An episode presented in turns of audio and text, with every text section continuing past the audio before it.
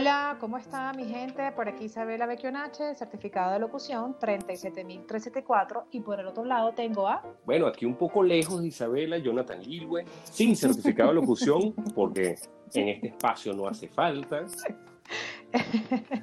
Bueno, bienvenidos a Media hora es suficiente. Donde los melómanos hacemos fiestas y hacemos todo el tipo de información y Los cinéfilos compartimos nuestras apreciaciones de las películas y series que nos gustan, que no nos gustan o que queremos que nos gusten, las que están por venir. Ok. Primeramente, eh, queremos agradecer en nombre de los dos por la recepción que tuvo nuestro primer episodio. Muchísimas gracias a todos los que nos oyeron, a los que nos siguen en nuestras redes sociales, en Instagram, arroba media hora es suficiente y en Twitter, arroba uno es suficiente. Gracias por las recomendaciones, sugerencias y críticas. De verdad que súper agradecidos y aquí estamos en cuarentena, desde nuestras casas, cuidándonos, eh, haciéndonos mejores seres humanos como nos ha enseñado esta cuarentena y brindarles toda la información para que disfruten en su casa de todas las recomendaciones que aquí les damos. Sin mucho más que agregar, arrancamos con nuestro primer segmento.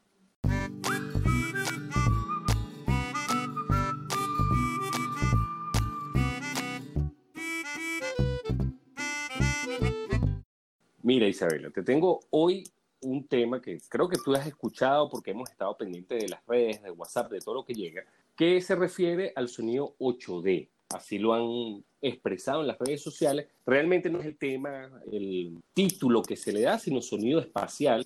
Causó algo de furor y quiero un poquito hablar de eso, ¿no? El sonido 8D Ujú. es un sonido envolvente que te hace que, que la música recorra como que el exterior de tu cabeza y si cierras los ojos es espectacular.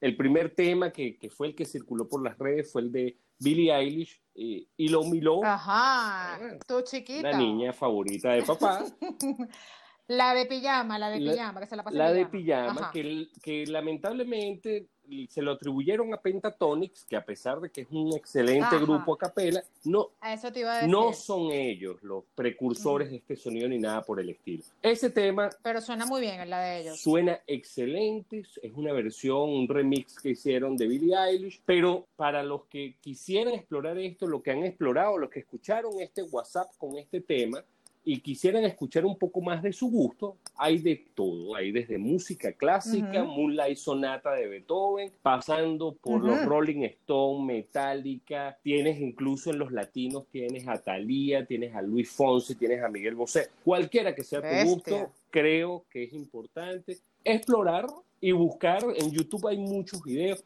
Hay unos locos que le dicen 24D, 16D. Hay cosas muy mal Claro, hechas. claro, pero son cancio- son música que debes necesariamente ponerte los audífonos, no puedes compartir. O sea, es una, es una música pichirra. Es una- Es solamente para ti, es algo egoísta, Es- ¿no? Es algo Es egoísta. medio rave, ¿no? La fiesta se vive solo.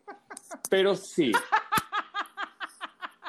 Exactamente. para los que trabajan el sonido les parecerá interesante porque, bueno, no, no es una tecnología especial, a pesar de que Dolby Surround o la gente de Dolby tiene un Sí, bueno, ok, es una canción que tú te vas a poner en los audífonos y te vas a, te vas a poner a estudiar o a trabajar, chévere, pero es una música que no comparte con nadie. Eso es un poquito como eh, egoísta el tema, el, mo- la- el- el momento de escucharlo, ¿no? Correcto. Y, y no, te digo los sonidistas en el sentido de que no, no requiere un hardware especial, porque es un tema que se hace con paneo y ecualización. Yo no sé mucho de, de esos temas, pero sí sé que no es difícil para alguien con conocimientos ¿Y cuál profundos. escuchaste? ¿Cuál escuchaste? Mira, escuché One de Metallica, es una cosa espectacular. Ajá. Bueno, pero es que One, One ha sido versionada en cualquier instrumento, en violonchelos, o sea, ha sido versionada en cualquier cantidad de músicos, de orquestas sinfónicas la han versionado. Sí, bueno, One es un Esta, clásico. esta es la versión original de Metallica. Realmente es otra cosa. Me recordó el concierto que, que pude ir. Fue algo especial. No sé qué tienes tú por ahí. Ok. Mira, vale, yo te tengo a ella es calladita. ¿Sabes quién es, no? Oye, sí, es un conejo malo ese. Mira, chamo Bad Bunny. Tiene una cancioncita que la acaba de sacar, bueno, recientemente en febrero de 2020, que se llama Si veo tu mamá. Bien romántica, me imagino. que- No, no, no. La cosa de valores familiares. De- No, no, no, es una cosa, yo sé que como te digo, yo tengo que pedirle disculpas a mis ancestros, de pedirle disculpas al género, a los géneros, a los grandes artistas del género, a Yankee, pedirle disculpas a mi papá si me va a desheredar por escuchar Bad Bunny, en fin. O sea, pero esta canción es pegagos, pegajosísima porque es, ojo, es puro teclado, no es una canción de perreo, o sea, Bad Bunny no perrea en esta canción, pero es, es algo fabulosa, es un teclado, es pegajosísima. Y si veo a tu mamá, tiene como una percusioncita ahí chiquitica, es riquísima la canción, se llama Si veo a tu mamá. Eh, a mí me llama mucho la atención el tema de, del video, porque el video es algo de una persona que se intenta suicidar y una persona le dice, un niñito, que aparentemente es un niñito que sale en todos los videos de Bad Bunny, le dice, pero chico, ¿qué estás haciendo? Cuando yo me siento mal en el mundo, escucho Bad Bunny. Entonces yo me pregunto, o sea, que Bad Bunny supera cualquier tipo de depresión. Bad Bunny es tu psicólogo, ya tú sabes. Cuando tú tengas algún tipo de problema, escucha Bad Bunny y todos tus problemas serán superados. Bueno, te hago, una pregunta personal. ¿Superaste tu tusa? Hace 70 millones de años. ¿qué es eso? Con, Bad Bunny. Entonces, hay, hay, que... Con Bad Bunny, con Tusa. Bueno, desde un tema personal, creo que tú le das un, un, punto a favor a la terapia de Bad Bunny, por lo que escucho. Sí, me acabo de unir, me acabo de unir al, al blog de los fanáticos de Bad Bunny con esta canción.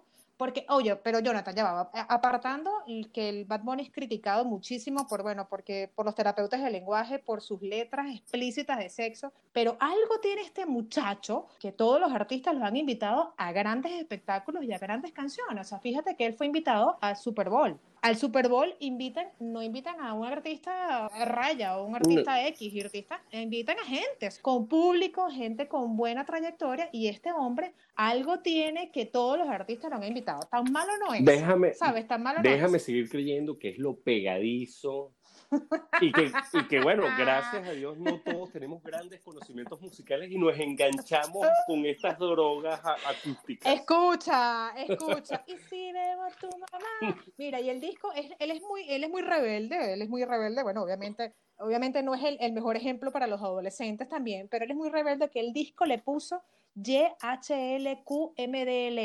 Cuando tú quieras mandar a todo el mundo para la tú sabes para dónde, lo quieres mandar para el carrizo, tú le dices, chamo, ¿sabes qué? Bad Bunny.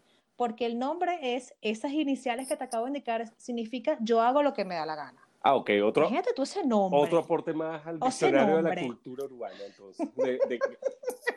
Perreo, gasolina y yo. Pero imagínate tú el nivel, pero no importa, pero escuchen la canción de Y si veo a tu mamá, por Dios, que es demasiado contagiosa. Te prometo, Isabela, que no la voy a escuchar. Estoy casi seguro que está en, Chico, pero hazme el favor. Perré un ratico, perré un ratico. No, si la, si la pesco en la radio no me quedará otra, o batuquear el radio o escucharla. Y mi radio cuesta. Entonces... Y tú le dices, ella es calladita. Yo me siento hasta mal. O sea, yo me siento hasta mal de haber escuchado esa canción y decir qué buena es, pero no importa, me siento bien dentro de mi propio, dentro de mi propio sentimiento negativo, me siento bien. Bueno, eh, y habrá quien analice la lírica, ¿no? Entonces, eh, vamos a darle una oportunidad a Bad Es así, es así, vamos a darle una oportunidad. Y te tengo otra. Bueno, no sé si tú recuerdas a Danny Ocean, el venezolano que cantó la de Baby No. Sí, lamentablemente lo recuerdo. Ok. Tengo, tengo. Esa canción. Lo tengo en mi memoria. Esa canción de verdad que, que quedó para la historia, esa canción. Bueno, eh, se unió, o Mac Bahía lo llamó para hacer una canción que se llama Detente. Esta canción salió en noviembre del año pasado. Es bien pegajosita, es un urbano lento, es un urbano este colombiano realmente bien, bien, bien latino. Metió una canción con este Danny Ocean que también ambos se fusionaron para hacer la letra. Y es bien pegajosa, la canción se llama Detente. Detente, si lo tuyo no es bien sabrosita, puedes hacerlo ahorita en tu cuarentena, lo escuchas, haces un poquito de ejercicios, haces tu zumba con la canción, pero está bien, bien, bien pegajosa la canción de Detente con Mac y Danny Ocean. Wow, creo que tengo mejores cosas en las cuales invertir, las cosas que no quiero hacer en esta cuarentena. Es ridículo, chico escucha, escucha Bad escucha Bad Yo siempre estoy abierto a la democracia, entonces que sean nuestros escuchas quienes nos, me ilustren un poco. Yo, yo sí me gustaría que me ilustren un poco. Y si me invitan lo suficiente, me atrevería a escucharla. Yo les pido disculpas y recomiendo Bad Bunny, pero I'm sorry. Esta canción de Si veo tu mamá es demasiado buena y de verdad que la recomiendo. O sea, no tengo, no, tengo, no puedo decir que no. Bueno, yo también me voy a ir a la onda local porque hoy casualmente, claro, cuando ustedes escuchan esto, les voy a dar la fecha, hoy es 17 de abril, y hoy los mesoneros de su último disco pusieron una versión acústica de su tema Últimas Palabras. se las recomiendo, es bien agradable. Para los que quieran entrar, no en una tusa, sino mandar para el, para el carrizo, porque L, H, M, Q, P, S, o lo que sea, este, no, ya va, pero ya va. Los, mesoneros también tienen canciones súper tusas. O sea, de verdad tienen canciones muy tusas. Ellos tienen una que se llama Pangea, que es una tusa increíble. Pero los mesoneros, mi respeto para los mesoneros. Bueno, eh, se las recomiendo. En verdad, la versioncita está bastante bien. A mí me encantan los mesoneros desde el 2011, 2012. Sí, a mí también. sacaron el primer disco. Y este tema, cargaron la versión acústica, es una nota. Este, además, bueno, siempre Pangea, que fue su último disco, nos sorprendieron porque cambiaron un poco lo que era su estilo. Súper. Pero creo que les va a gustar esta versión acústica. Y dentro de un instante vamos a empezar a hablar de las películas que creemos que deben ver. al final vean lo que ustedes quieran, pero estas creemos que las tienen que ver.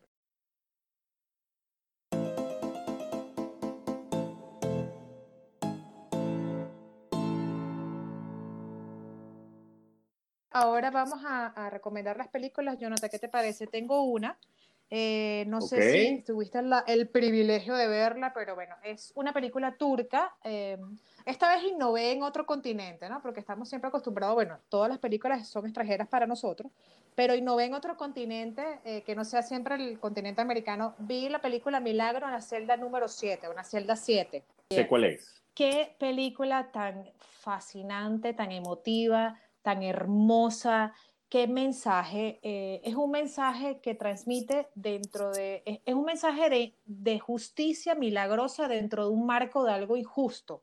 Es algo de extraordinario. Eh, trata de, una, de un papá con su hija, un papá que tiene una discapacidad. Esta discapacidad, eh, por supuesto, bueno, cae en, en, una celda a través de un acto injusto y cómo él lucha a pesar de sus, de sus dificultades, a pesar de no tener todas las posibilidades y las habilidades ni mentales ni físicas de poder luchar a estar con su hija. Y su hija de apenas 7, 8 años también lucha por estar con su padre.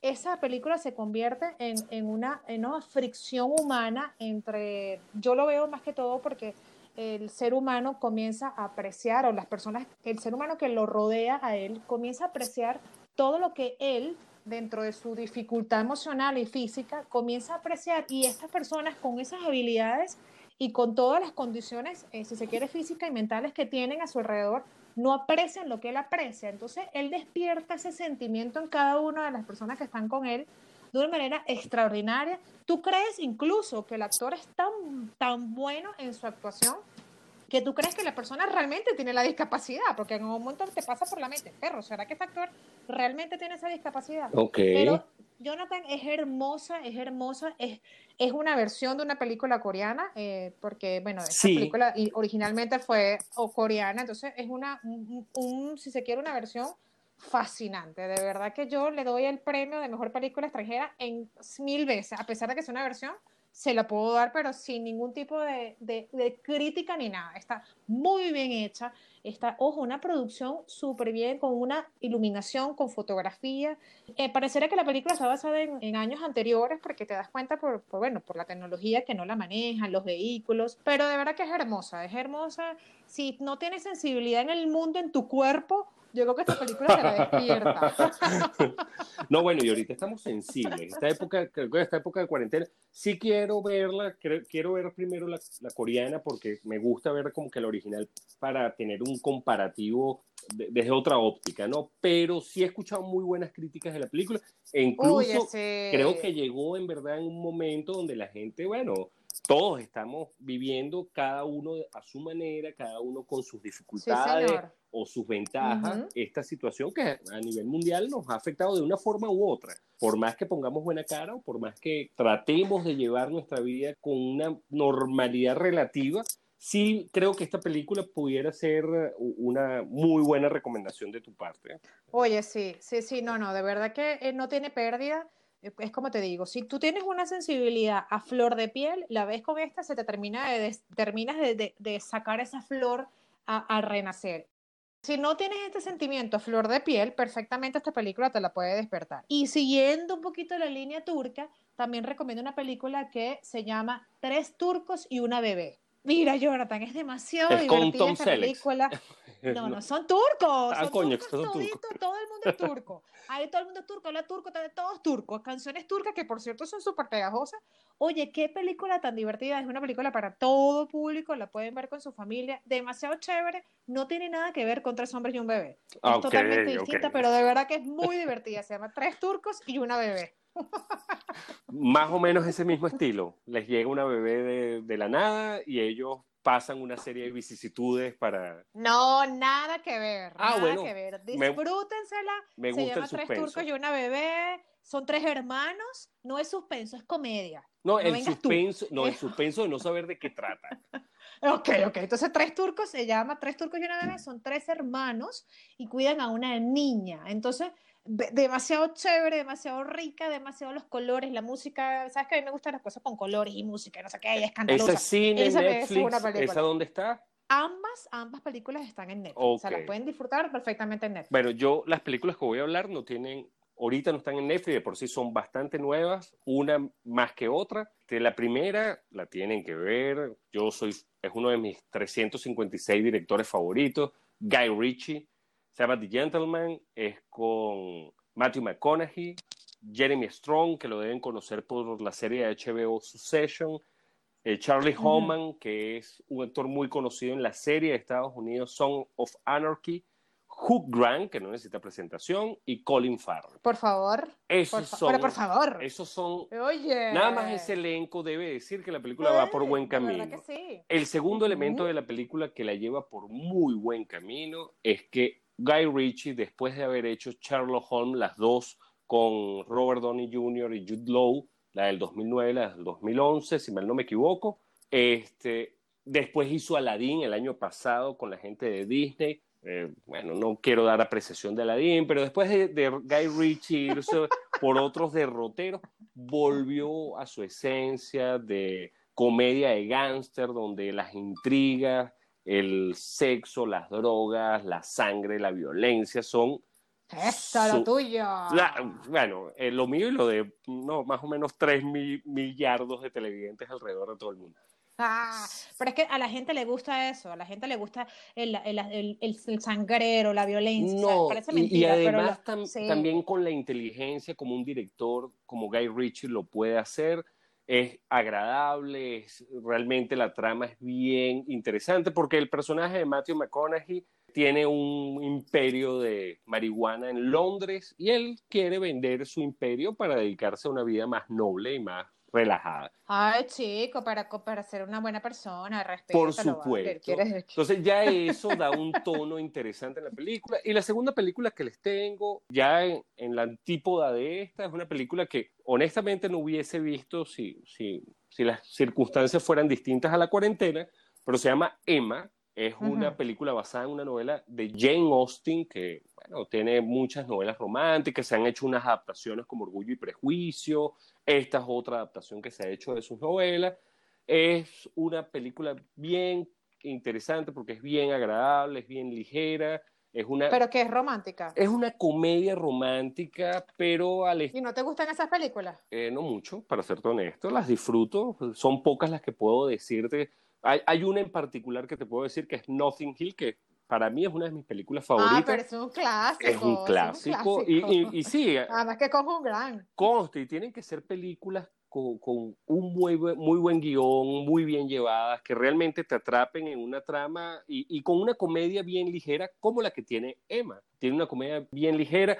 Me encanta la protagonista, se llama Anja Josephine Taylor Joy, la deben conocer por Split, por Glass, por The Witch, y al gran Ok. Bill Nighy, que es un actor británico, que es una... bueno, no, lo- no lo he visto todo porque el tipo tiene como 500 películas Pero lloraste, lloraste con la película. no, no es para llorar, es una comedia romántica bien agradable porque es una muchacha. Pero las comedias románticas también hacen llorar a la gente. No lloraste ni siquiera un, un sentimiento así que tragaste frío, no tragaste ni siquiera. oh, no, no, Dios, no, no, no, te despertó nada. no tragué nada. Gracias a Dios, yo raro viendo una película trago algo.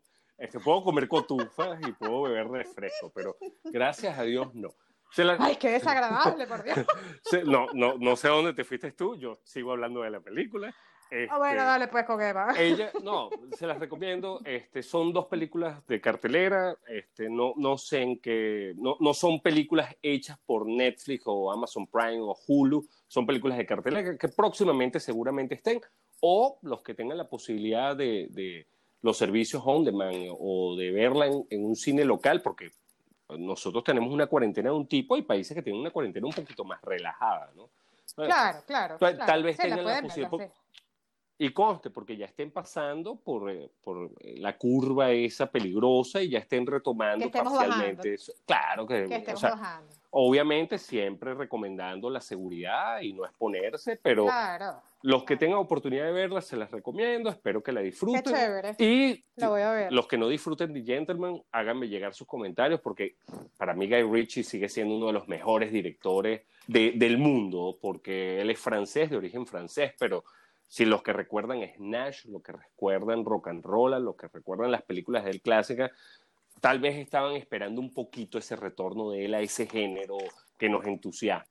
Ok, ok, bueno, mira, de, verdad que para cerrar como quien dice las películas, eh, me gustaría nuevamente, o nuevamente no, hacer una recomendación a una película ganadora del Oscar el año pasado, que es la película Parásitos, la coreana. Como te dije, esta vez innové en otros continentes y en otros y en otros en otros en otros eh, eh, hemisferios. Bienvenida a la curiosidad cinéfila, Isa, me encanta. Sí, vale, pero Jonathan, qué peliculón, chamo, la de Parásitos. Es muy buena. O sea, Oye, pero ah, bueno, te voy a decir una cosa, o sea, es un, una, la, la guion, la dirección, pero el tema es una locura, es un loco quien escribió todo eso, hacer un, o sea, hacer una locura, pero una locura que te mete en la película y tú te quedas en un suspenso latente y permanente para poder saber qué pasa con el desenlace de cada actuación y de cada personaje. Qué buena, de verdad que yo siento que fue bien merecido su premio Oscar porque es una tremenda película, de verdad que es una tremenda película. Y como te digo, como innové en otro continente, me encantó esa película coreana y me encantaron estas dos turcas que recomendé, Milagro en Celda 7 y dos, tres turcos y un bebé, y por supuesto Parásitos, de verdad que es extraordinario. Y te digo, más allá de, porque hay un toque del contenido social en la película, pero es más una aproximación a nosotros como seres humanos y a ciertos seres humanos que son los que se retratan en esta película. Totalmente, porque es que además que es la fusión de dos mundos. Correcto. O sea, es la fusión de dos mundos, la fusión de dos clases sociales y la fusión de un mundo, cómo se mete en el otro mundo y termina el mundo de menor jerarquía dominando el de mayor jerarquía de una manera de una manera astuta y de una manera increíble. Pero de verdad que es bien merecido su estatuilla del Oscar, de verdad, como mejor película extranjera. Y a continuación vamos a hablar de las series.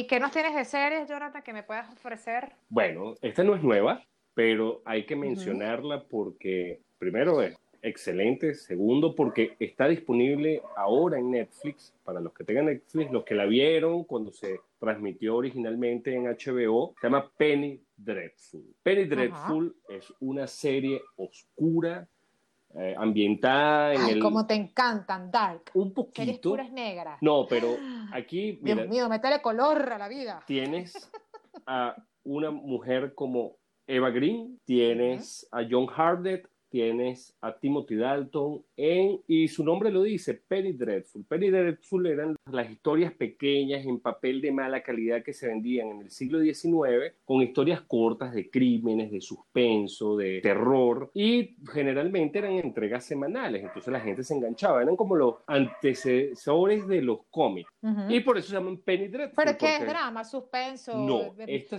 terror, matadera? Tiene algo de terror, tiene algo de suspenso, tiene mucho de, crimen y, de investigación, de intriga. Es una serie ambientada en más o menos el siglo XIX de Londres. El personaje de Eva Green es una bruja que entonces conoce a Timothy Dalton, que es un gran hacendado. Conocen a Víctor Frankenstein, que los ayuda a contrarrestar otro mal que acecha al Londres victoriano. Es una serie con una fotografía excelente, es una serie con, con unos diálogos bien elaborados, con una estructura bien diseñada. Solo duró tres temporadas. Pero ¿por qué se las recomiendo ahorita? Tú dirás, bueno, pero la serie ya la transmitieron hace unos años. Es que viene el spin-off de la serie que se llama Penny Dreadful, City of Angels, que se ambienta en Los Ángeles, también de la época de los años 1900, y que lastimosamente, como Ava Green no quiso continuar la serie, tuvieron que buscar esta alternativa para desarrollar una nueva serie o, spin-off desarrollada. O sea, que es una versión, es una versión entonces. Es una versión. Es el spin-off, es como eh, Better Call Saul de Breaking Bad. Sacaron a, esta, ah, ok, ok. Tomaron la temática, en el caso de Breaking Bad, sacaron a uno de los personajes, o en el caso de Fraser, no sé si recuerdas la serie Fraser de los años 90. Bueno, Fraser, bueno, Fraser es un spin-off de una serie un poco anterior que se llamaba Cheers. Fraser era uno de los que iba a la cantina de Cheers. y lo sacan para hacer Fraser, que duró más o menos ocho temporadas. En este caso, agarraron la historia de Penny Dreadful y bueno, hicieron como una secuela de la serie. Se las recomiendo, la oh, pueden conseguir en Netflix y próximamente estén pendientes porque viene la cuarta temporada que si no está Eva Green, hay que ver qué, qué, qué calidad ¿Qué va a pasar? ¿Qué va a pasar? ¿Qué va a pasar? Pero está, está una mujer que se llama Natalie Dorman, que la deben recordar de Game of Thrones, una excelente actriz, y yo creo que la van a disfrutar. ¿Y qué personaje tenía en Game of Thrones? Ella era la esposa de uno de los Baratheon, la esposa de mentira, que después se ah. convierte en la esposa de los hijos de Robert Baratheon, que bueno, se los empieza a turnar. Ella se casa con el primero, lo matan, bueno, vamos con el segundo. Pues. ¿Cuántas temporadas duró? Porque sabes que en esa serie también depende de cuánto duraste en la serie, porque todo el mundo, todos los personajes en cada temporada iban variando. Bueno, creo que fueron ocho series de Game of ocho temporadas de Game of Thrones y yo duró seis temporadas que muchísimo. quiero dar muchísimo, la felicito. claro. Bueno, mira, pero yo tengo una serie también que más o menos sigue la línea tú de suspenso, no es tan dark como la tuya, que es You. Está en Netflix, está en Netflix, es con este chamito Ben Badgley, que él trabajó mucho en series ya cuando estaba muy chiquito que se trabajó con Will and Grace, Gospel Girl. Pero mira, el, es, es, un suspenso bien, bien atractivo y bien interesante para por lo menos los que les gusta también la parte de la investigación. Y para esta serie particularmente, en mi caso, me da intriga de cómo nosotros comenzamos a proteger al malo. Porque fíjate, él en esta película, en esta serie, él pasa a ser una persona acosadora, un psicópata, él realmente comienza a hacer persecuciones a las novias, a las esposas, a las parejas con las que tiene, y bueno, y comienza a realizar una cantidad de cosas que realmente las recomiendo que la vean porque ese tipo de cosas enlaza un hecho con el otro. Pero él siempre justifica su actuación. Entonces, mí me gusta mucho la parte porque él tiene un discurso incoherente con lo que él transmite en, su discurso pero en su mente hay otra reacción. Entonces, eh, porque en la serie, cuando él habla, él habla con, su, con el personaje que tiene, con el actor que tiene enfrente, pero al mismo tiempo hay una narrativa de lo que él está pensando en ese momento. Entonces, como por estas calles. ¿Qué es eso? Ah. Había un personaje por estas calles que el tipo. Dios mío, que 1970, una cosa así. Esa, ese, para los que no recuerdan o no conocen, es una novela venezolana de los años 90. La canción es de Jordano, que está por ahí por YouTube, lo pueden La canción es de Jordano. Entonces, claro, entonces han habido muchas películas y muchas series donde hay una persona que está narrando, bueno, también pasa mucho con La Casa de Papel, que una persona va narrando cada, cada acción o cada, cada episodio y cada, cada momento. Pero aquí él mismo habla por sí mismo, pero él reacciona diferente a sus pensamientos. Entonces, es cuando tú te das cuenta lo incoherente del ser humano, porque tú como televidente y yo como que la estuve viendo, yo siempre lo estaba defendiendo, a pesar de que, ojo, estaba metiendo la pata hasta el Sí, esa dicotomía de la personalidad, ¿no? Sí, tú, tú, terminas somos un personaje de lo que hablamos y somos un personaje distinto a lo que pensamos. Y defiendes una postura y defiendes una historia que no, ¿cómo vas a defender la historia del malo? ¿Cómo vas a querer que el malo triunfe? Pero verdad que, bueno, es una serie bien suspenso, bien, bien atractivo, bien contagiosa porque te quedas hasta el final porque quieres saber realmente qué pasa con cada uno de sus hechos delictivos o no. Y de verdad que te enganchas con la serie. Se llama You, está en Netflix también disponible. Este chamo tiene una banda de música que me da risa, que, que, que tiene una banda de música después de, estar, de ser el protagonista de una serie de suspenso y de homicidio. Pero bueno, para que veas lo, que, lo distinto que es el actor con su vida real, con lo que realmente transmite. Tiene una cara increíble de, de psicópata, de loco, de, y al mismo tiempo tiene un cambio en su actuación de una persona cariñosa una persona toda, toda romántica, o sea, tiene unas facciones que hacen los cambios de manera drástica, increíble, pero de verdad que está muy buena la, serie. Esperamos escuchar los comentarios de quienes nos escuchan en los próximos días para que compartan con nosotros sus apreciaciones y si les gustan nuestras recomendaciones. Y bueno, ahorita lo importante es quedarse en casa, disfrutar de nuestras recomendaciones. Esperamos que nos veamos en una próxima oportunidad o nos escuchemos en una próxima oportunidad. Así es, tenemos muchas recomendaciones para ustedes. Eh, gracias a todos los que nos escuchan y gracias por sus recomendaciones. Nos vemos en nuestras redes sociales y en un próximo episodio. Bueno, Jonathan, te extraño mucho, te quiero mucho desde la distancia, pero nos volveremos a ver pronto, saldremos de esto. Seguro, vale, y así no te calas el perrito que nos lleva un poco Sí, saludos a Lili.